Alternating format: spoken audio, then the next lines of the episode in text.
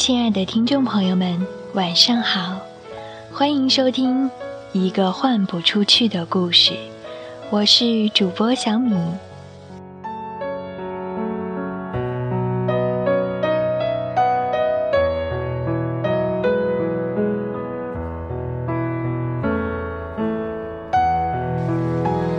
一直以来，能够为我所牵挂的人读书，都是我的心愿。而且能够通过声音让周围的人感受到美好，这也让我觉得无比幸福。我曾经有过一个想法，这个想法埋藏了很久，我也试图去为之做更好的准备，但是我发现绝大多数时间都被我浪费了。于是我决定不再等候，我想把自己非常喜欢的书分享给大家，用全部力气把这本书读给大家。这本书就是来自俄国作家康帕斯托夫斯基的《金蔷薇》。这是一部总结作者本人创作经验、研究俄罗斯和世界上许多文学大师的创作活动、探究文学创作的过程、方法和目的的美文集。帕斯多夫斯基用他别具一格的文笔，气势磅礴而又精致入微地描绘了人类的美好感情和大自然的如画美景。阐述了作家的使命、文学创作的目的和方法。我的一位朋友曾经对我说过：“如果心情好的时候，可以选择去看理查德·耶茨的《十一种孤独》；如果心情很糟糕，感觉生活是那么的艰难，那么就打开《金蔷薇》，你会发现所有的灿烂。”与美好都在这里。从今天开始，我会陆续把这本书中的每一章都读给大家听，希望你们的夜晚也能如这本书一般美好安然。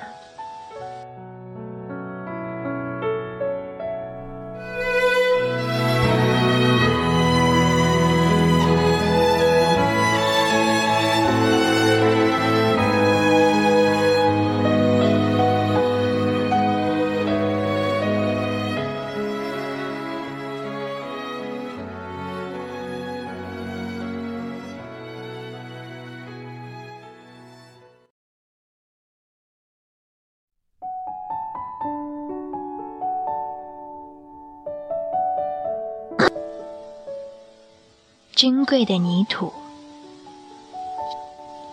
这则关于巴黎一个叫让夏米的清扫工的故事，我是从哪知道的，已不复记忆。夏米是靠了替一个街区的工匠们打扫作坊挣钱糊口的。邻居们给夏米起了个绰号，管他叫啄木鸟。据此可以想象得出，他。是个瘦子，鼻子尖尖的，帽子底下总是戳出一撮头发。活像鸟的关羽，让夏米，当年也曾过过一段好日子。在墨西哥战争期间，他曾在小拿破仑的军队里当兵吃粮。夏米可说是命大福大。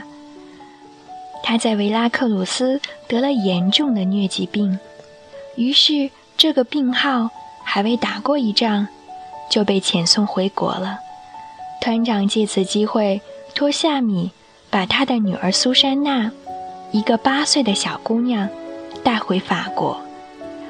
团长是个官夫，所以不论到哪儿，都不得不把女儿带在身边。可这回。他决意同女儿分离，把她送到里昂的姐姐那儿去。欧洲孩子受不了墨西哥的气候，闹不好就会丧命。何况神出鬼没的游击队杀机四伏，常常会出现意想不到的危险。夏米回返法国时，正值盛夏，大西洋上入暑蒸腾，小姑娘终日一言不发，即使看到鱼从油汪汪的海水中飞跃出来，脸上也没有一丝笑意。夏米尽其所能的照料苏珊娜，他当然知道苏珊娜期待他的不仅是照料，而且还要抚爱。可是，叫他这个殖民军团的大兵能够想出什么抚爱的方式呢？他能用什么叫小姑娘开心呢？玩骨牌。或者唱几支兵营里粗野的小曲儿，但又不能老是这样同他默默相对。夏米越来越经常地捕捉到小姑娘向他投来的困惑的目光，也终于决定开口，把自己的身世讲给小姑娘听。他讲的虽然凌乱，可是挺详细。连芒布海峡岸边那个渔村的好些细节，诸如流沙、退潮后的水洼、乡村教堂那口有了裂纹的破钟，他给邻居们治疗胃灼热的母亲等等，都想了起来。夏米认为这些回忆中没有一丝一毫东西能够使苏珊娜开心起来，但叫他好奇的是，小姑娘。居然听得津津有味儿，甚至还没完没了地缠着他把这些故事讲了又讲，而且还要他讲的一回比一回详细。夏米搜索枯肠，挤出了一个又一个细节，临了连他自己都不敢相信是否真有其事了。其实这不是对往事的回忆，而是回忆的淡淡的影子。这些影子好似一团团薄雾，早已飘散殆尽。这也难怪夏米，因为他从来没想到过有朝一日，他还要重新去回想他一生中这段早已逝去的岁月。有一天，他隐隐约约地回想起了关于金玫瑰的事。他家乡有个年老的渔夫，在他家那座耶稣受折刑的十字架上，挂着一朵用金子打成的、做工粗糙的、已经发黑了的玫瑰花。但他已记不清是亲眼看到这朵金玫瑰的呢。还是听旁人说的，不，大概不是听旁人说的。有一次，他好像还看到过这朵玫瑰。他至今还记得那天，虽然窗外阴云密布，海峡上空起了风暴，可是这朵玫瑰却微微闪烁着金光。夏米越往下讲。就越清晰地想起那朵金玫瑰的光华，在低矮的天花板下闪烁着几个金灿灿的火花。全村的人都很好奇，这老婆子干嘛不把这件宝物卖掉？否则准能卖到一大笔钱。只有夏米的母亲一人要人家相信。这朵金玫瑰是不作心卖掉的，因为这是当初老婆子还是个嘻嘻哈哈的姑娘，在奥迪阿尔纳一家沙丁鱼罐头厂当女工的时候，她的未婚夫为了祝福她幸福，馈赠给她的。像这样的金玫瑰，世上是少有的。夏米的母亲说：“谁家有金玫瑰，谁家就有福气。不光这家子人有福气，连用手碰到这朵金玫瑰的人，也都能沾光。每当他想起同他告别时的情景，就不由得大骂自己是头蠢猪。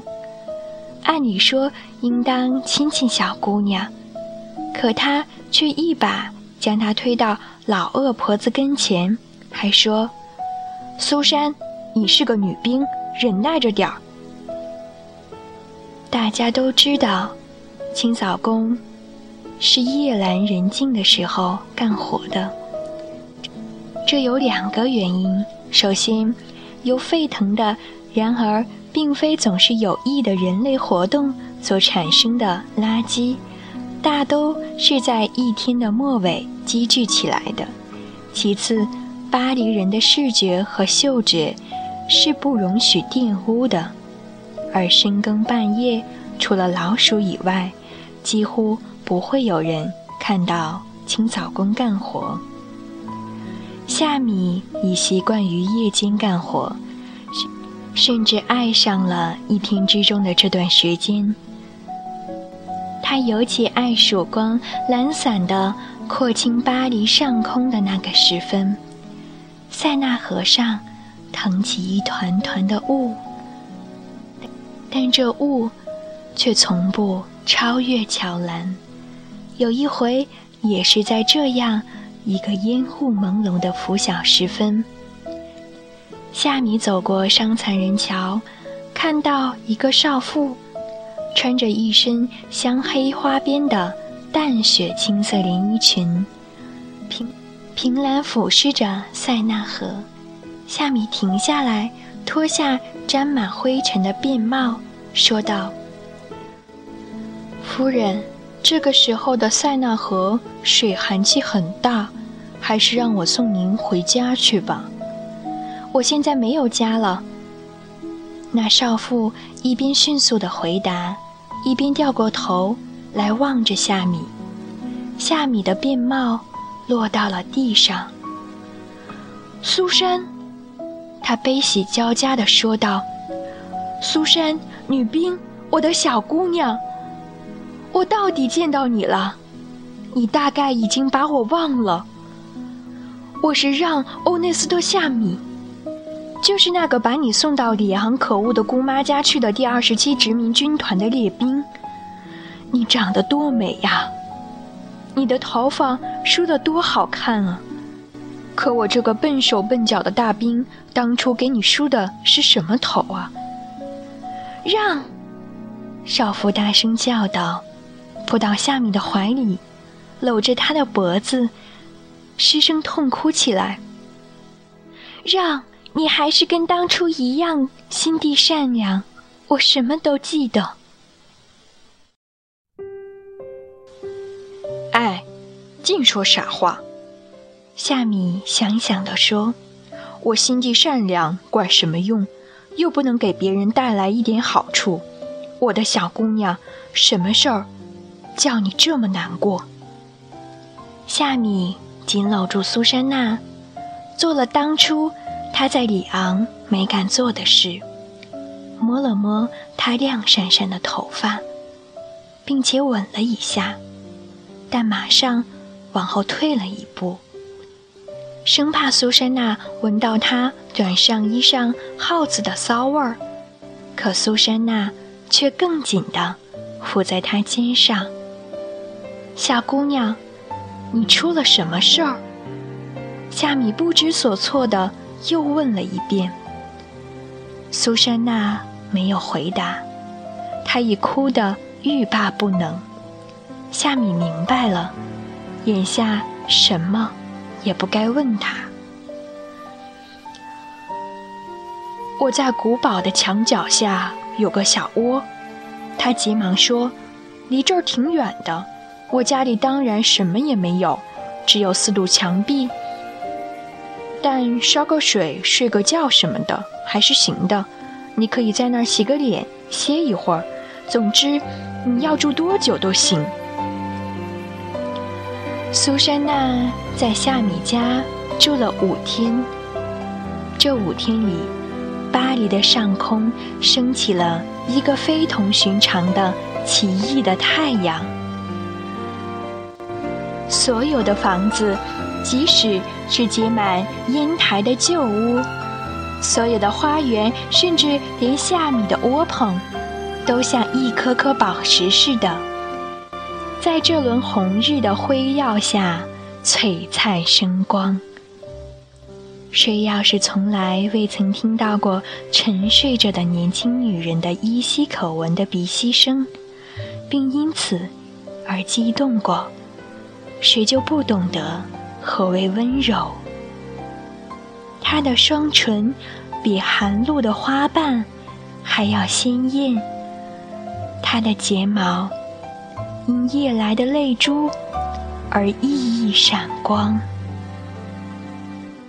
是的，苏珊娜的遭遇，正像夏米所料到的那样，她的情人，一个年轻的演员，另有新欢了。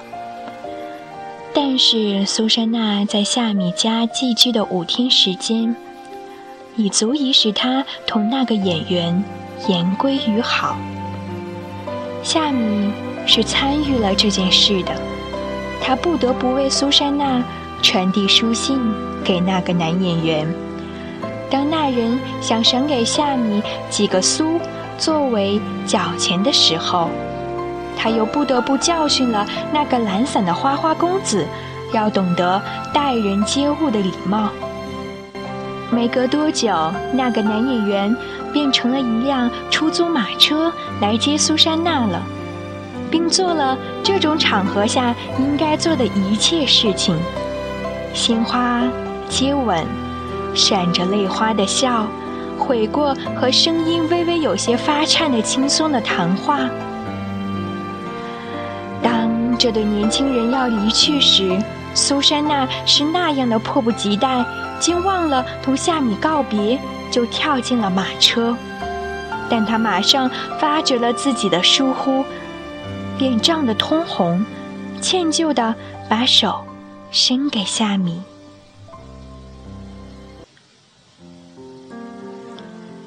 既然你喜欢给自己选择这样的生活，夏米最后一次不无责备地说：“那就祝你未来幸福。未来怎么样，我还一点儿也不知道呢。”苏珊娜回答说。双眼中闪烁着泪花。我的，我的小乖乖，你何苦这么激动？那个年轻演员不满地慢声说道，同时又叫了一声：“我的迷人的小乖乖。”要是有人送给我一朵金玫瑰就好了。苏珊娜叹了口气。那就一定会幸福了。让，我直到今天还记得你在轮船上讲给我听的那个故事。谁知道？夏米回答说：“反正，这位先生是不会给你金玫瑰的。原谅我说话直来直去，我是个当兵的，我不喜欢花花公子。”一对年轻人相互看了一眼。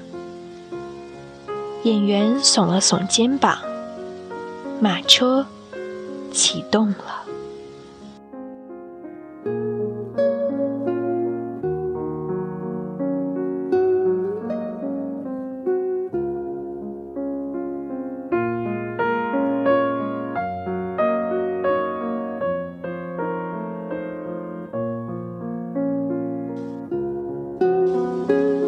听众朋友们。今天只为大家分享了《珍贵的泥土》这个故事的上半部分，在下一期节目当中，我会继续为大家分享。希希望我们依然能够在节目当中相遇。好啦，今天的节目就暂时告一段落啦。我是主播小米，感谢收听一个换不出去的故事。祝你晚安，好梦香甜。我们下期节目再会。